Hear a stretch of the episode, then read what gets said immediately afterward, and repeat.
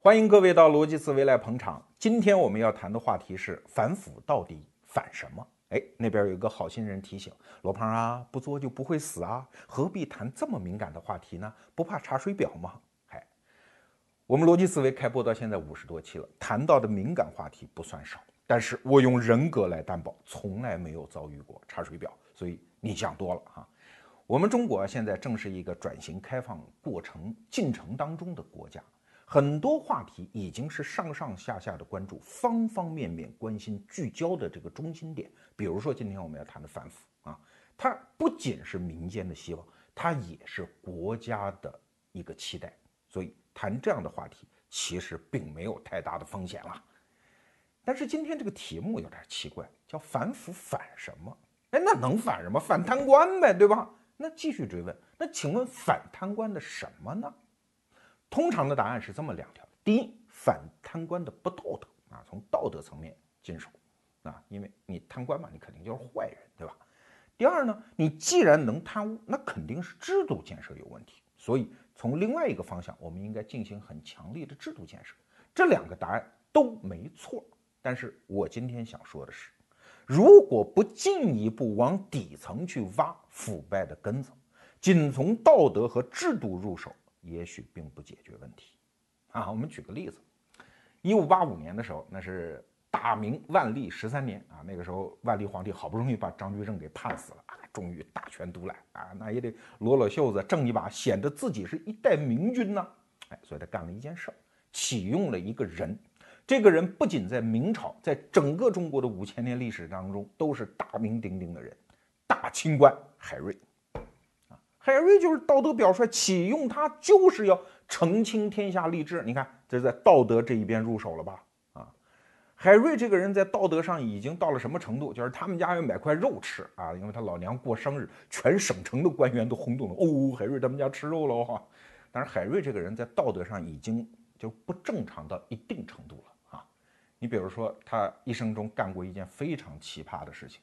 有一天，他在家坐着，他五岁的女儿拿着一块饼在那儿吃啊。海瑞一看，哎，说你饼哪儿来的？那小女孩说啊，隔壁一个小哥哥送的啊，门口一个童子送的。海瑞说，你一个女孩子，你怎么能拿人男孩子送的东西吃呢？哎，如果是我的女儿，你就应该饿死。啊，最后结果呢？结果就是七天之后，这个女孩就活活被他饿死。因为你按照今天的价值观，就禽兽，对吧？那个礼教禽兽。但是按当时来说，这就是道德标杆啊！海瑞已经不惜把自己变成一个不正常的人，给这个社会立一个道德标杆了。但是又如何呢？啊海瑞的存在对于大明官场的整个腐败，实际上没有任何作用啊！道德教育是中国自宋明理学之后一直深入人心的一种道德体系，又该如何呢？而且，海瑞也重视制度建设啊。他讲了一句话，就这次启用他之后，他这个时候已经赋闲在家十几年之后，又被皇帝启用。皇帝就问他：“哎呀，怎么澄清天下吏治啊？”啊，海瑞讲了一句话，说：“无非是复太祖之法，就朱元璋的法。什么法？叫贪赃八十贯论缴。你听明白这意思了啊？就是贪八十贯钱就绞死。”八十贯钱什么概念啊？在明初的时候，一贯钱就是一两银子，但是到万历年间早就贬得一塌糊涂了啊，没有一两银子，大概也就两三万块钱人民币和购买力来说，说贪污两三万块钱人民币就绞死。那太祖是不是这么干的？哎，真就是这么干的，这就是制度建设啊。但是太祖到晚年，朱元璋说了这么一句话，说：“哎呀，我欲杀尽天下赃官啊，但是奈何朝杀而暮犯。”那早上杀了，晚上他又犯罪啊，所以以后不管了，但凡贪赃的全都杀了。你可以看到，老皇帝到晚年的时候已经开始讲一句气话了啊，你都杀，你都杀，谁给你干活？虽然到明太祖晚年的时候，很多官员犯罪，带着镣铐自己在堂上带着镣铐办案，已经出现这样的景象。但即使是这样的严刑峻法啊，包括还有什么皮场庙之类的事儿那今天不细说了。总而言之，无论是树立道德标杆，还是严刑峻法，至少在明清之际的官场文化当中，事实证明是没有办法治理腐败的。那你说这些不管用，什么管用呢？我们再举一个，也是中国古代官场的例子。在大清王朝的后期，整个官场当中出现了一朵奇葩啊，这个官职叫做大清国总税务司，相当于今天的海关总署署长了。这个职务在晚清的将近五十年时间，一直是由一个英国人叫赫德来担任的。赫德这个人十几岁来到中国，二十多岁就当了这个总税务司，一直干到一九零八年，实在太老了，干不动，退休回英国老家养老。但是大清国很仁义啊，把这个职务一直保留到他死，死的时候还给了赠给他一个太子太保的荣衔。在过去的近代史的叙事当中，一直把这件事儿当做大清王朝丧权辱国的一个标志。啊，你怎么能够宁与友邦，不与家奴呢？这个慈禧老太婆太坏了，对吧？任用英国人来把持中国的财政。可是要知道，大清王朝干这件事情不仅是心甘情愿，而且因祸得福啊。什么叫心甘情愿？当年一八六一年的时候，英国人说：“嗨，你你有点靠谱的嘛，对吧？打仗老打输，然后赔款的银子，你那儿有没有稳定的财源？这么着吧，英国人说，我给你指定一个财源，就是你大清国的海关税收。”再派我们英国人来管这件事儿，哎，那我们就放心，你能还我们稳定的战争赔款。对大清王朝来说，这叫巴不得呀！本来就不爱跟你英国人打交道。你想，什么叫海关税收啊？英国人负责进口，英国人负责出口，我们中国人又不出去招灾惹祸，又不做这种生意的了。所以你们英国人进口，英国人出口，然后再派英国人给收税，然后这部分钱一部分交战争赔款，然后我政府还能落着点儿。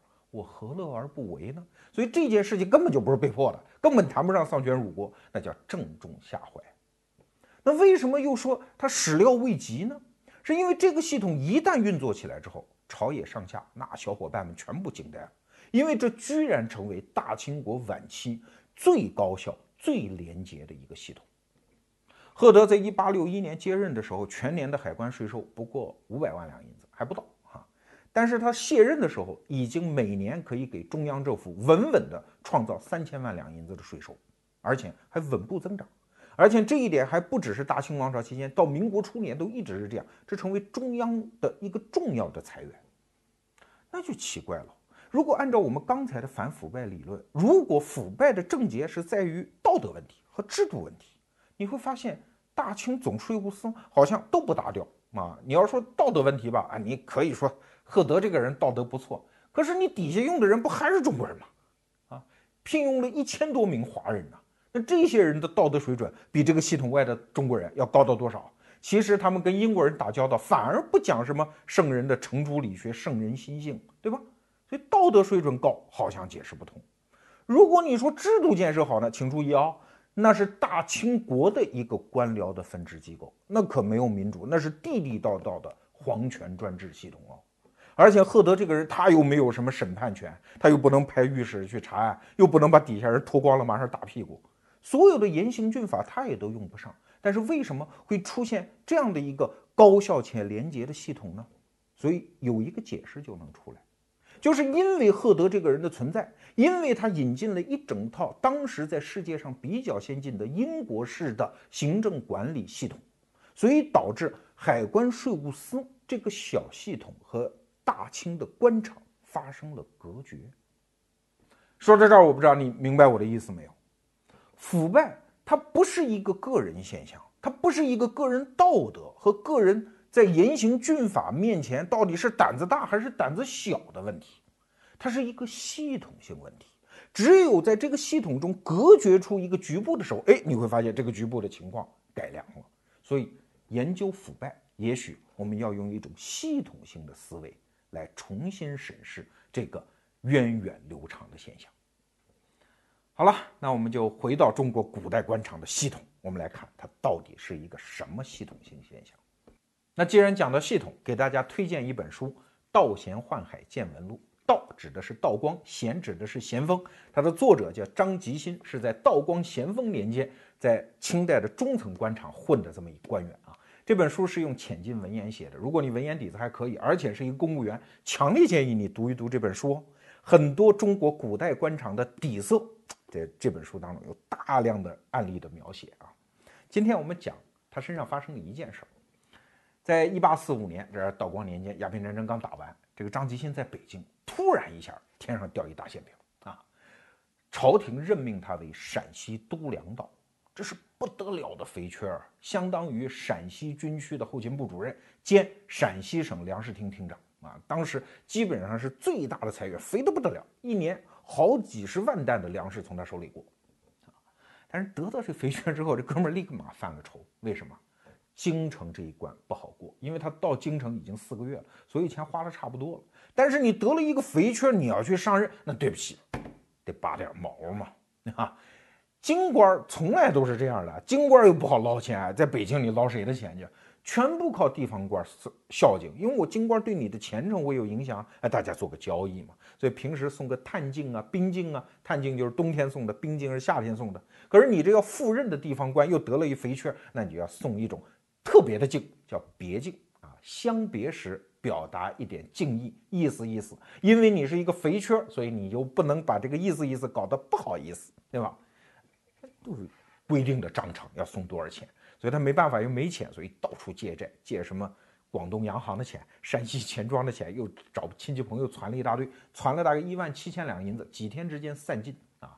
什么这个军机处的军机大臣，相当于政治局委员了。一人得四百两，对吧？然后军机处的张景相当于秘书了啊，一人十六两，然后尚书一百两，侍郎五十两，这规矩了啊，一百百送完，最后他一算账，借了一万七千两银子，到上路的时候连盘缠都快不够了。但这就算完了吗？没完，你得了一肥缺到地方上，尤其他这个督粮道要跟军队系统打交道，将军那儿呢，副都统那儿呢，八旗的协统那儿呢，照样得送，都有规矩。跟地方官这儿也有规矩，总督老爷、巡抚老爷下面的同同样都是道员的这些官员，你都得送。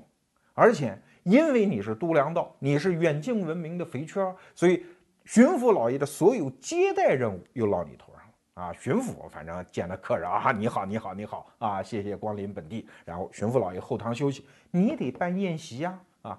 而且西安是一个地处。东西交往的孔道，客人还特别多啊！而且每一波客人来都有规矩，比如说他这书里写的，来一波客人，我就得让师爷算。通常一波客人上席五桌，中席十四桌，这都有规矩的。上席上什么菜，必须得有燕窝烧烤；中席必须得有海参鱼翅；每个桌子必须有一尺大活鱼一条，尤其西安活鱼又贵，没水嘛，所以大概四千文一条的鱼都得上。如果一道菜感觉，今天没有备办好，大家就会说这么一句闲话，说我都不是为这口吃啊，就是这个陕西这个度量道啊不上道啊，这太抠，就这一句太抠，一旦传扬出去，这是对整个陕西官场名声的伤害啊，你这个度量道就干不长了呀。在这里面，我们发现一个什么规律哈，就是跟你的私人道德其实没什么关系，贪污腐败这个事儿，在清代其实就叫漏规。你别看这个两个字儿有学问呐，什么叫漏？就是不合法，丑吗？不能见人吗？丑陋吗？什么叫规？就又是规矩，是上上下下心里都默认的、共同遵守的一个规矩，所以合起来才叫漏规。什么叫贪污腐败？有的时候就是收受漏规啊。可是你说张吉新能不收吗？不收不行，不收你这些花销从哪儿来？京官的别进。夏天的兵境，冬天的探境啊，包括这个巡抚、总督、同门官员、将军的那些好处从哪来？没有。而且你不要以为只有他向上讨好，不是，下面的官员照样可以制约你啊。所以我们可以看到，实际上这个时候的官场已经不是什么贪赃枉法的问题，事实上它已经形成了一个有着良好的制度。甚至有着清晰的价格规则的一个市场，那么主导这个市场的是两种力量，一种是造福你的力量，比如巡抚老爷年终给你写考评的，向皇上那儿报事儿，你得送吧，这是一股力量，能造福你；还有一种能祸害你。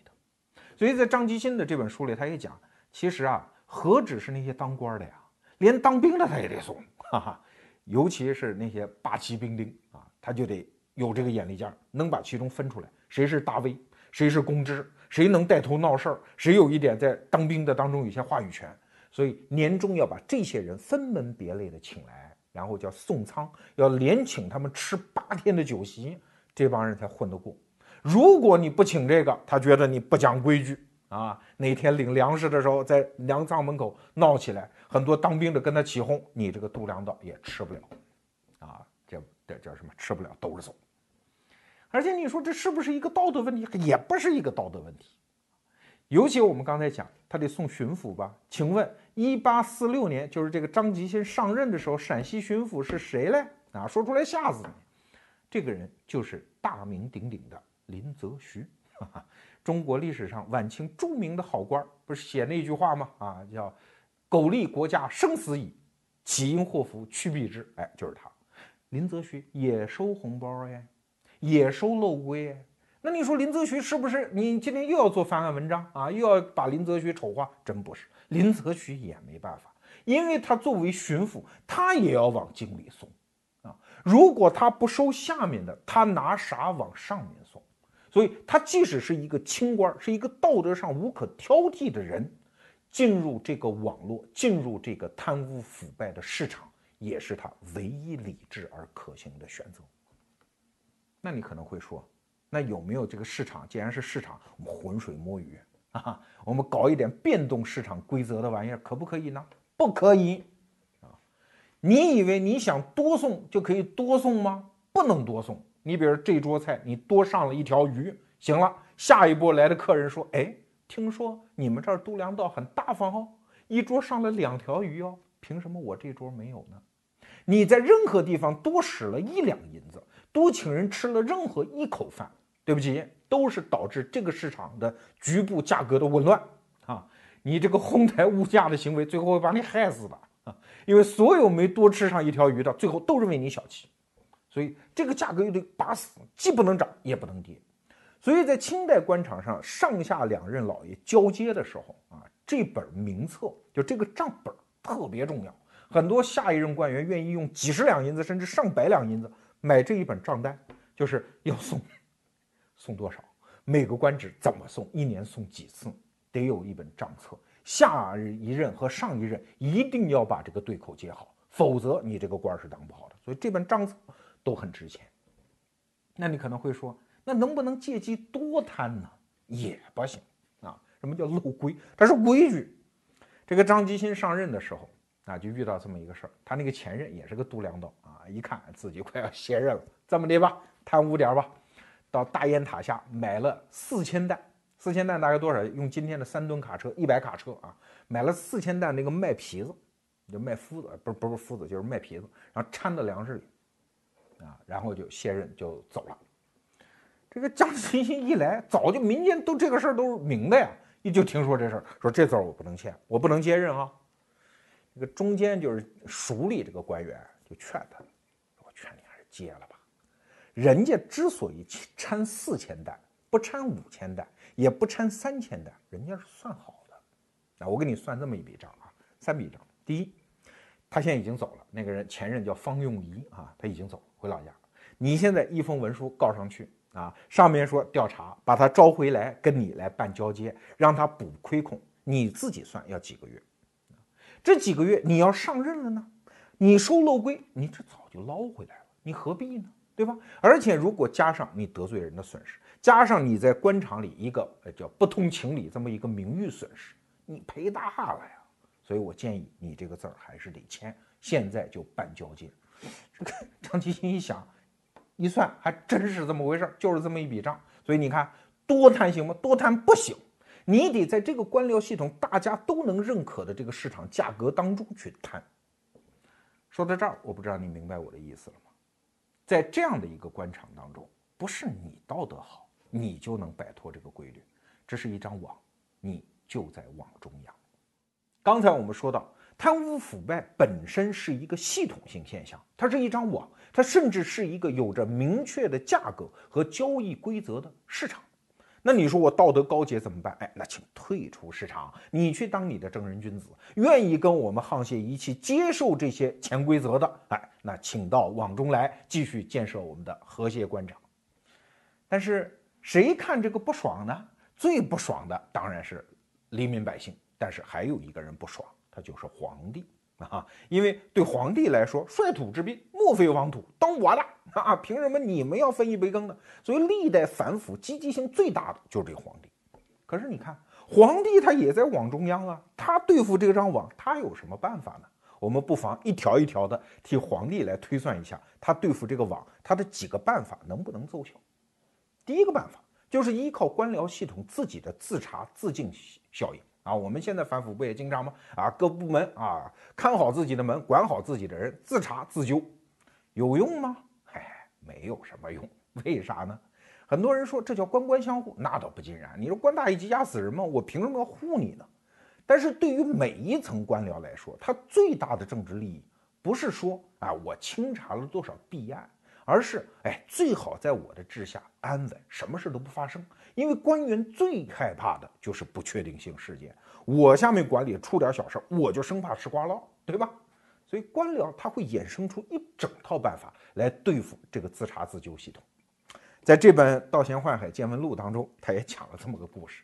他原来有一任在山西当官啊，山西有一年介休县就出了一县官，这县官不讲规矩啊，就到处乱捅。呃，虽然这个事儿后来被平复了，但是对巡抚来说敲了个警钟。巡抚一想，这官员到处乱捅，说什么钦差大臣吃拿卡要。什么翻台收他的礼等等这种事儿乱写，这不不讲规矩嘛，对吧？你山西官场怎么能出这样不讲规矩的人呢？这不让同僚笑话我们，丢人嘛，对吧？所以巡抚大人想了一招，把这件事平复之后，他就在山西全省让所有的县官以上的官员，你们自己说啊，我们巡抚衙门，我们可是要整饬吏治的，你们谁送了谁的礼，收了谁的礼，马上写清楚。有没有收？有没有送？那你说底下官员能怎么办？那一个一个都写啊，我没送礼，也没收过礼，到巡抚大人衙门备案。巡抚大人拿着这一沓纸条，放心啦，对吧？都是你自个儿说的，你没送过，你没收过，对吧？以后你再捅这种事儿，我先问你一个，哎，不诚实啊，先问你为什么翻供这件事儿。你看多么高超的官场技巧，他不是没有查哦，查喽，但是哎，跟结果跟没查一样。这件事我在生活当中也遇到过啊。我有一个朋友，而不说哪个，反正是一电视台的啊，法制栏目的制片人啊。他就有一天跟我聊天，他就讲过，他说他知道底下有些记者哎，在底下查案子的时候，对吧？那个吃了原告吃被告，有这个现象。他说：“你说我作为制片人，我怎么办呢？首先我没有能力管这件事情，但是往往收钱都是秘密的，对吧？我查清楚了。”觉得也不落人，记者嘛，小记者愿意要这种钱的，通常收入都不高，补贴点弟兄。他说我也能理解，但是我怕的就是他们给我惹事儿。他说我后来就想了一招啊，什么招呢？我在栏目组啊买了一个叫录音电话啊，往那一搁，专门派一人，所有的记者一旦采访回来啊，这个人就找他要，你采访了谁？把名片交出来啊，然后按这名片拿录音电话挨个打电话。哎呀，我们一记者到你那儿采访，有没有要你钱啊？啊，有没有吃拿卡要啊？这个采访态度怎么样？你想嘛，记者刚回来，对吧？即使送了钱，那人家还指望记者给他办事儿呢。这个时候不会说的，所以，但是这录音电话就过去了。哎，有没有找你要钱？你只能说，哎，没有。哎，这记者啊，王记者、李记者特别好。好，请注意啊，录音电话全部录音在案，是你说的，他们没有要钱哦。哎，你看，他作为每一层官僚，他既推卸了责任。对上看，我整治了，我管理了，我反腐了呀。所以用官僚系统解决官僚系统的腐败问题，那是一句笑话啊。那皇上能想的第二招是什么呢？就是监察系统啊。所以，所以中国古代的政治制度当中有一招非常重要的创新，就是御史台制度。我专门设立一个套系统，这套系统和官场是独立开的，而且用一些低层的级的官员。在里面担任职务，哎，他们有上书言事之权来监察整个官僚系统，可是有效吗？当然无效。用大脚趾头想想也无效啊，因为御史老爷也是京官啊，京官也要受地方官的探镜、宾镜、节别镜、节镜，对吧？他早就在网中央。你去派御史去查案的时候，且不说他到查案现场被收买，他可能早就被地方这种。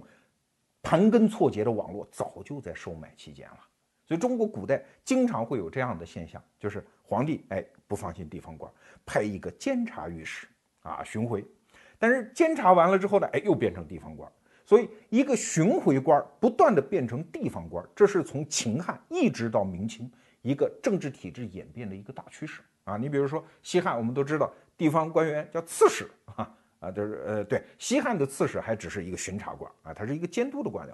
但是渐渐的做着做，哎，他就变成地方官，然后皇帝不得不又创造一套监察系统来检查这些刺史，这些监察官又变成地方官啊。所以后来我们知道的明清的什么巡抚，啊，听着像地方官，可是你听这名，巡抚是巡回抚察，对吧？它实际上是一个检查制度，是一个监察系统，但是最后也不得不当到地方官，跟原来的官僚系统合二为一。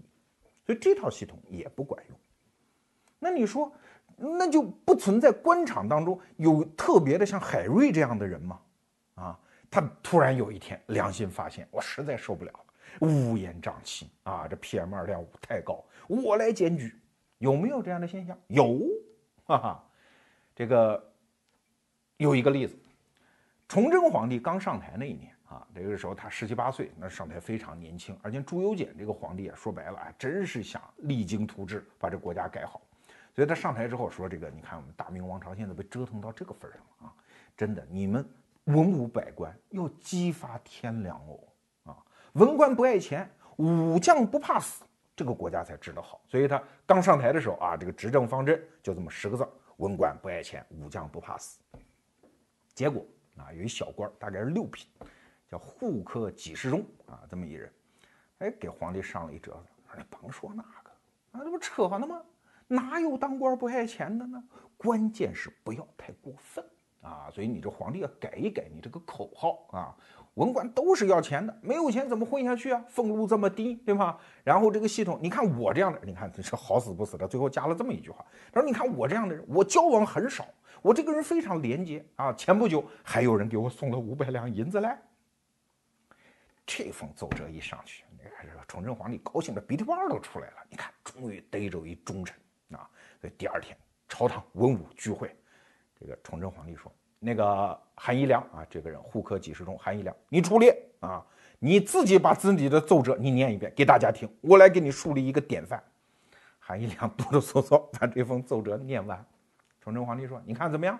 我就说大明王朝还是有这样忠君爱国的臣子啊！呃，那。”怎么办呢？下面啊，后来这个吏部尚书就在旁边说啊，说他这个说的特别好啊，你看他不说有别人送他五百两银子吗？我们就从这个地方打开一个突破口啊，我们来查一查贪污腐败，请韩一良先生告诉我们谁送了你这五百两银子呀？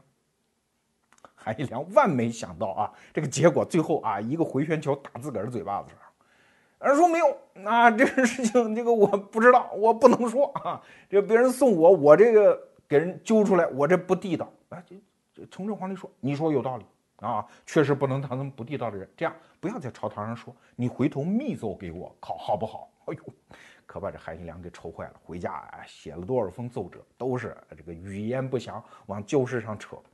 等过了几次朝堂再聚会的时候，再逼他说这人，韩一良干脆就就改口了啊，说没有，没有人送啊，我是风闻到有人要送啊，我就把这事说出来了。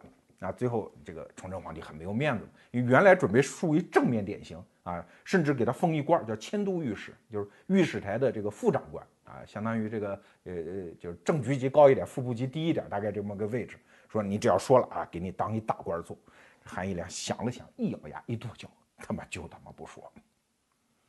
哎，你看，哎，最后这个韩一良也是被崇祯皇帝罢官了哈。你看这个官员。他为什么要冒那么大的风险？说宁愿罢官，我政治前途不要了，我都不能说，因为说出来，这可不是说你得罪哪一个人的问题。按照我们刚才的分析，他是在违反整个网络的规矩，你会成为整个这个系统里面最不讲道义、不讲规矩、不懂规矩的那个浑人。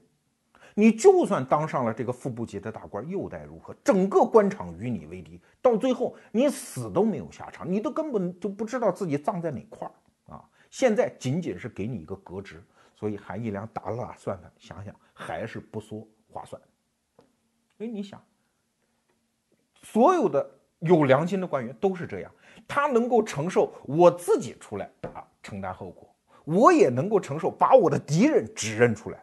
可是你让他触犯整个官场的这个系统，给他一百个胆子他都不敢。哎，你看，这是第三招。好，皇帝还有一招，说我监察系统不管用，自查自纠不管用啊，指望能人异士也不管用。那好，你们不是贪污吗？啊，你们贪污完的钱，我也来一堆得了，啊，我也分润。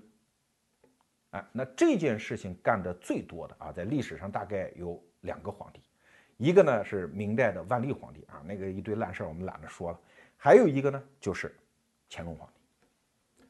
乾隆到晚年的时候啊，因为这个乾隆这个人，你不能说他爱财啊，但是他确实生活非常精致，而且为人呢，我估计是处女座啊，没查过，就是凡事都得做的哎，特别的，就是有精气神儿啊，有一个讲究。这皇帝，因为他文学水平也很高嘛啊，所以他特别喜欢臣子向他表达一种啊，叫像小狗对主人那种叫犬犬的钟爱之情。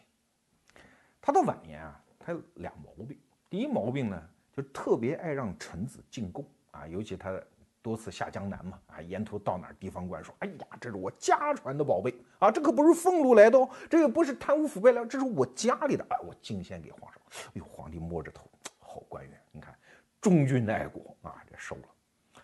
这几次南巡之后啊，这乾隆皇帝就落下这一毛病，特别喜欢臣子给他送东西。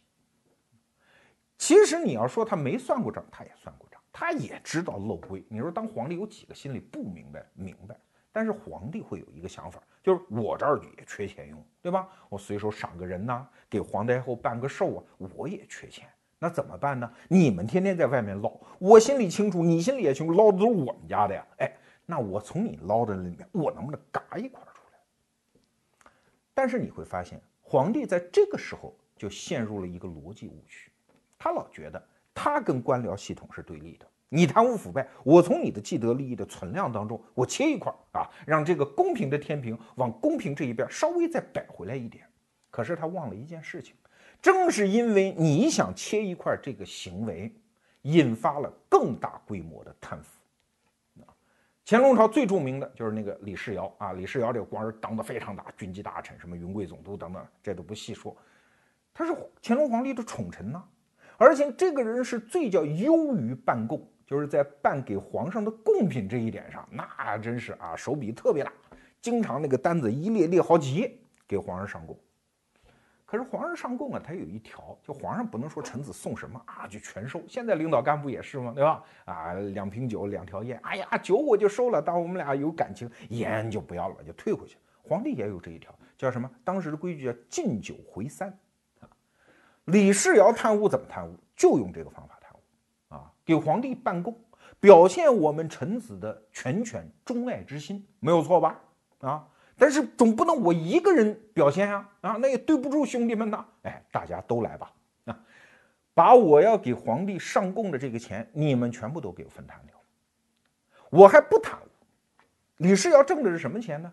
就是我给皇帝进九样，皇帝回来三样。哎，这三样我得着，所以后来李世尧把这个乾隆皇帝得罪了之后，一抄家，抄家里满屋子金银财宝啊，这个一点数全是退回去的贡品。所以李世尧最后贪污腐败的核心证据啊，其实就是办贡过程中利用进九回三这个差额得到的大量的利润。在这里，我们就要分析官僚制度的有一个特征，就是顶层信息的放大作用。在以前的节目里，我们讲过这个作用啊。对呀，你想想看，皇帝贪一点点，他可能是一万两银子；到了总督大人向下勒索，可能就变成了十万两。可是总督大人下面的十万两又是怎么来的呢？当通过那些衙役们、那些蓄吏们从民间搜刮的时候，那可加派就不是十万两的问题，至少民间要搜刮到一百万两。所以在这里面，你会看到一个特别扭曲的公式，在皇帝眼里看来，这是你们贪的，我拿一块儿；而实际运行效果是什么呢？当你想拿一块儿，这个作用会利用官僚系统的放大器作用，在民间造成更进一步的洗劫性的搜刮。所以，皇帝这种反贪的最后不得已的步骤，就是跟官僚系统分润贪污所得，最后又变成了一个贪污的理由。啊当然，这件事情运行下去就更可笑了。比如说，在乾隆后期啊，和珅做了一项天才的制度发明，叫易罪银啊，什么意思呢？就是官员犯法啊，犯法呢有点错误，那就别就是降职了啊，也别砍头了，交点钱啊，免官啊，就交点钱就把这事儿糊弄过去了。地方官多聪明啊，一看就明白这是皇帝在国家的正常的叫叫叫天娱正贡之外啊，然后开的一个小金库的一个涓涓细流，所以聪明的地方官马上就明白啊。比如当时有记载，河南巡抚毕沅，这也是一个著名的官员啊，当时马上一看，哎，国家开始收易罪银了。那就给皇帝写了一奏折，哎呀，说我这个地方啊，皇帝让我这个搜查大盗，但是到现在呢还没有搜着，我自己罚自己三万两银子。哎，这封奏折一上去，皇上非常高兴，聪明，小毕真聪明啊！各地方官员都这么来啊。最荒唐的啊是毕沅后面的有一任河南巡抚啊，他写了一封什么奏折，我看到真是笑喷了。他说那天晚上我在家里写奏折啊，但是我特别不敬，我把香灰弄到这奏折上。啊，我就惶惶不可终日，我怎么能对皇帝这么不好嘞？啊，把香灰搞到奏折上，哇，我罚银三万，行不行？皇帝一看，哎呦，这个错误实在是太小了，哎，这样吧，宽免两万，罚你一万算了。哎，你看，君臣之间通过这一万两银子的眉来眼去，互相之间心里有一个默默的爱意油然而生，对吧？原来你是这么的忠君爱国，这么懂我的暗示，你看。当皇帝想要分润官僚系统的这一笔不义之财的时候，到最后实际上他已经成了一个共谋者，啊，他又被卷进了这我们刚才描述的这个大网之中。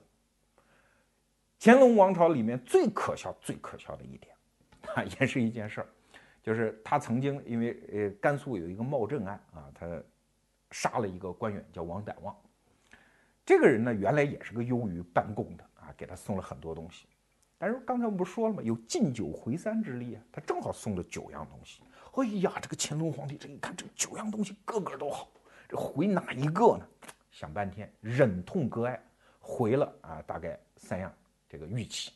但是一回之后，心里就不落忍，天天就坐在龙书案上就想，后悔什么时候再能把那个弄回来啊？哎，结果果然王旦望出事儿了啊！这个处斩要抄家，乾隆皇帝去。到他们家把东西给我看好了，全部给我弄回来啊！我倒要看看那几样东西还在不在啊！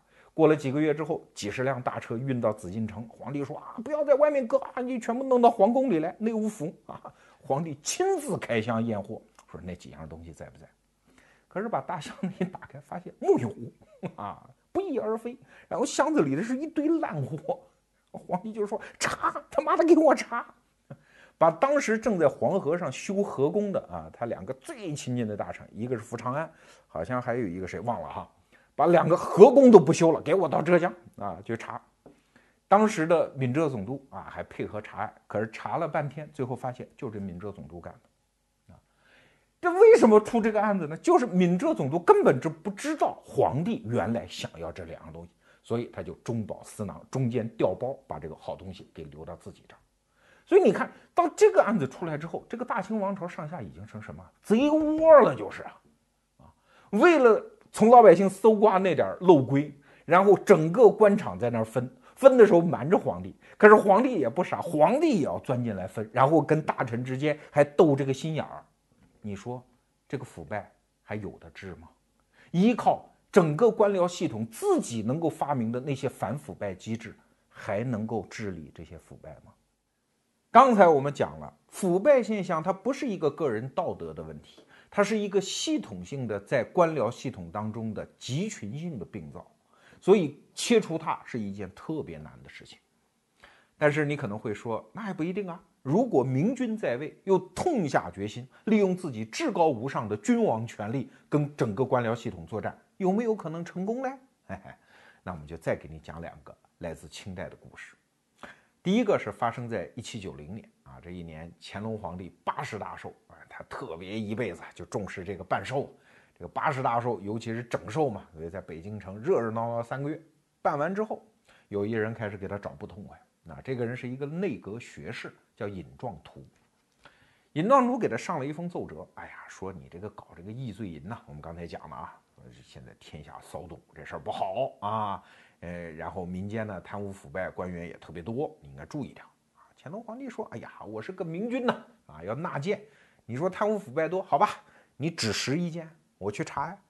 你看，这就是给他为难啊。你指实一件，尹壮图说这个指实倒指实不了，人家私相授受都是灯下在密室，对吧？我哪知道呢？但是我这次丁忧回家往返路程上，确实看到老百姓蹙额长叹，皱起眉头骂朝廷啊，而且很多地方的官府亏空都很大，所以你要注意喽。这句话一说不得了，对乾隆皇帝来说就触犯了他的底线，因为皇帝是这样，他不怕你只是说哪个人贪污腐败。但你不能否定我的大局啊！哦，我做天下快六十年了，你说我搞得天下民穷财尽，然后贪官污吏遍地，你这不是否定我的整个这个皇帝生涯吗？对吧？你要搞得清楚九个指头和一个指头之间的关系，主流是好的嘛，对吧？贪污腐败的官员是一小撮嘛。说乾隆皇帝就勃然大怒啊！但是他呢，这个性格当中的戏剧化因素这个时候就出来了啊！你不是说嘛？那行啊，咱俩打一赌啊，你去查。你如果查出天下府库亏空，算我这几十年皇帝白干啊！如果查不出来，你可是欺君罔上哦！哎，咱俩打赌，你看要正常的赌局嘛，那就赌啊！乾隆皇帝怎么会跟你公平的赌嘞？啊，干了这么几件事：第一，先对人尹庄图搞人身攻击，说你这个人呢，你当封疆大吏你也当不上。你当尚书侍郎你也当不上，你外放学政你也不够资格，你就想靠哗众取宠，哎，然后你告人，然后我让你下去查案子，你就好收受贿赂，你就是一坏人啊！他在浴池里这么长篇大论对人搞人身攻击，你看这就不地道。我们在微博上，比如说吵架，对吧？不能人身攻击，咱有理说理儿。哎，乾隆皇帝先干这事儿，先人身攻击，告诉大伙儿啊，坏人。第二条呢，你不是下去查吗？行。尹壮图说：“我能不能密查？说门儿都没有，密查。朝廷无此体制，要查就明查。你走到哪儿，要提前五百里告诉地方官，准备好让你查。哎，老天爷，这还能查出什么猫？你也摸摸不着吗？对吧？乾隆皇帝还有第三招，说你可是自己要出去查哦，对吧？我派人陪着你啊，让户部侍郎陪着你啊。但是要注意，户部侍郎那是出公差，所以盘缠由国家报销。你可是自己愿意去查的哦。”自己出钱，啊，羞辱他，所以尹壮图最后上岸啊，上路查案子，这一路大江南北走了一圈，真的去查呀。可是你想，怎么可能查得出来？皇上明明告诉大家，这是一坏人，就是要惹事儿，现在来查，要给他树一反面典型。你说地方官能给他查出任何问题吗？所以他跟着大队伍啊，人家有公家报销的车票啊，自己骑一匹骡子，叮当叮当叮当跟着后面，然后每到一处找一破破旅馆，然后就铺下纸就开始写奏折。哎呀，查过了，确实是什么也没有，老百姓安居乐业，没有蹙额长叹这回事儿，都是我老了胡扯呢，对吧？然后恳请皇帝不要让我查了，把我调回北京，该怎么惩处就怎么惩处。乾隆皇帝说：“哪有那么便宜？开什么玩笑啊！你还放心，我现在还担心你自杀嘞。哎，没事儿啊，没有死罪，好好回来当反面典型。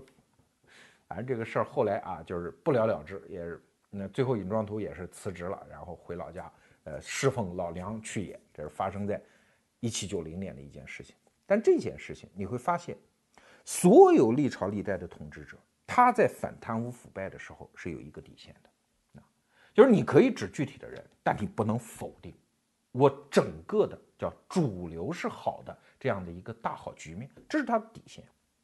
所以你看，在电影里，蒋介石不是说过那句话吗？啊，如果反腐就亡党，如果不反腐就亡国。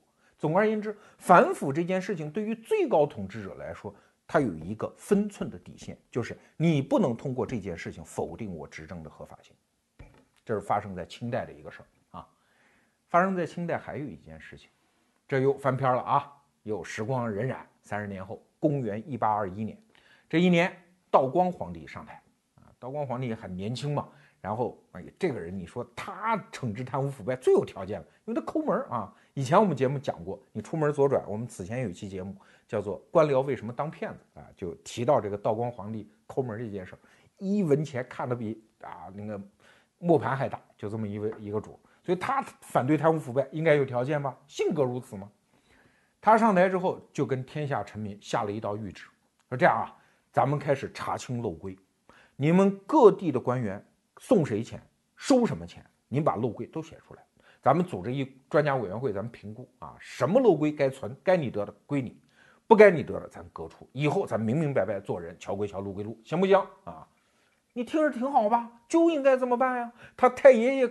雍正皇帝也这么干过一回啊，火耗归公，然后发养廉银嘛，对吧？现在史学界对雍正皇帝这一套做法，那评价还是很高的。道光皇帝想再来这么一次，结果呢？啊，这道谕旨大概是九月份发的，结果各地的封疆大吏都给他写信上奏折劝阻。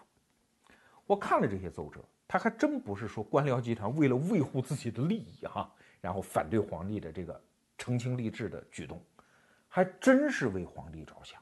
这些奏折大概讲的内容差不多，核心意思两条。第一条，既然是漏规，他就是按着收的。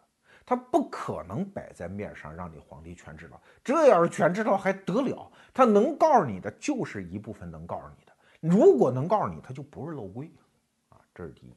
第二，如果你说皇帝说你是漏规，那翻到面上经过评估能收的还是继续收，那漏规不就到明面上了吗？啊，那就是叫奉旨收漏规喽。那既然以前的漏规现在可以明码实价的收，那我现在发明的漏规将来会不会也会得到朝廷的认可呢？所以就会在一边让漏规合法化，一边创造新的漏规，最后谁吃亏？仍然是黎民老百姓买单啊！老百姓遭到进一步的搜刮，所以这件事情是万万万万不能干。道光皇帝一看，哦，明白了，哈哈，所以九月份下的谕旨。十二月份，紧接着又下一份谕旨，那份谕旨啊，看着真挺有意思的。它不是罪己诏，但是它整个的口气简直就是罪己诏啊！大概意思是说，哎呀，当时大清皇帝升天啊，我这个办丧事，然后心情非常不好，然后干了这么一件事儿。现在呢，经过你们的忠臣的提醒，我发现，哎呀，确实我年纪轻，不懂政事啊，所以下了这么一道混乱的命令。现在我收回成命。哎呀！这个招旨的口气看着让人心酸啊，不是替道光皇帝心酸，这意味着几千年中国式的官场，皇帝和官吏就漏规、就贪污腐败问题的搏斗。皇帝在一八二一年这一年通过这一份类似于罪己诏口气的谕旨，正式认输，说从此以后漏规我不查了，我也查不了。我承认你们就在那儿，我就眼一闭，我当鸵鸟，我把头扎沙子里，屁股高高撅起，你们爱怎么打怎么打，啊！从此以后咱不提漏规的事儿，这也确实是我在清代史料中看到的最后一次清查漏规。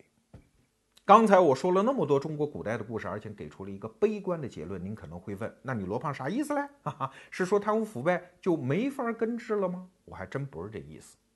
你从我前面讲的故事当中，不知道看没看出一个共同点，那就是我们讲的所有的故事都是针对中国古代科层制的官僚系统。要知道，这个系统的本质，它不仅仅是一个权力系统，它同时也是一个信息系统。权力系统、信息系统是二者同构的。你看，皇帝想要了解民情，他得通过官僚系统；民情想要上达天听，也得通过官僚系统。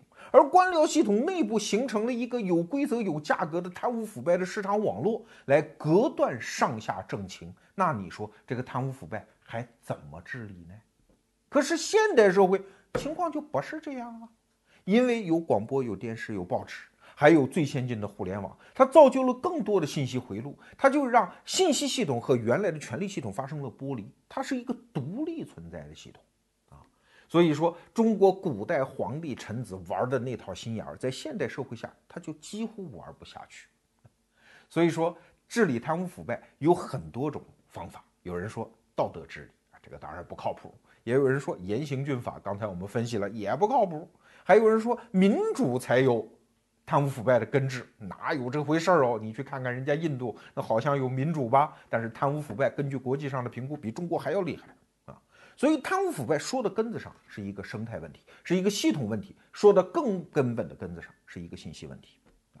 只要我们有了更开放而的信息通路，只要我们能够把更多的事实放在新闻媒体面前供大家监督，只要官僚系统内部敢于做类似于。官员财产公示这样的事情，把内部的信息暴露在阳光之下，贪污腐败当然就可以根治。所以说，关于这么多治理贪污腐败的理论，听来听去，分辨到最后，看来只有最后一句话是靠谱的，那就是阳光是最好的杀毒剂。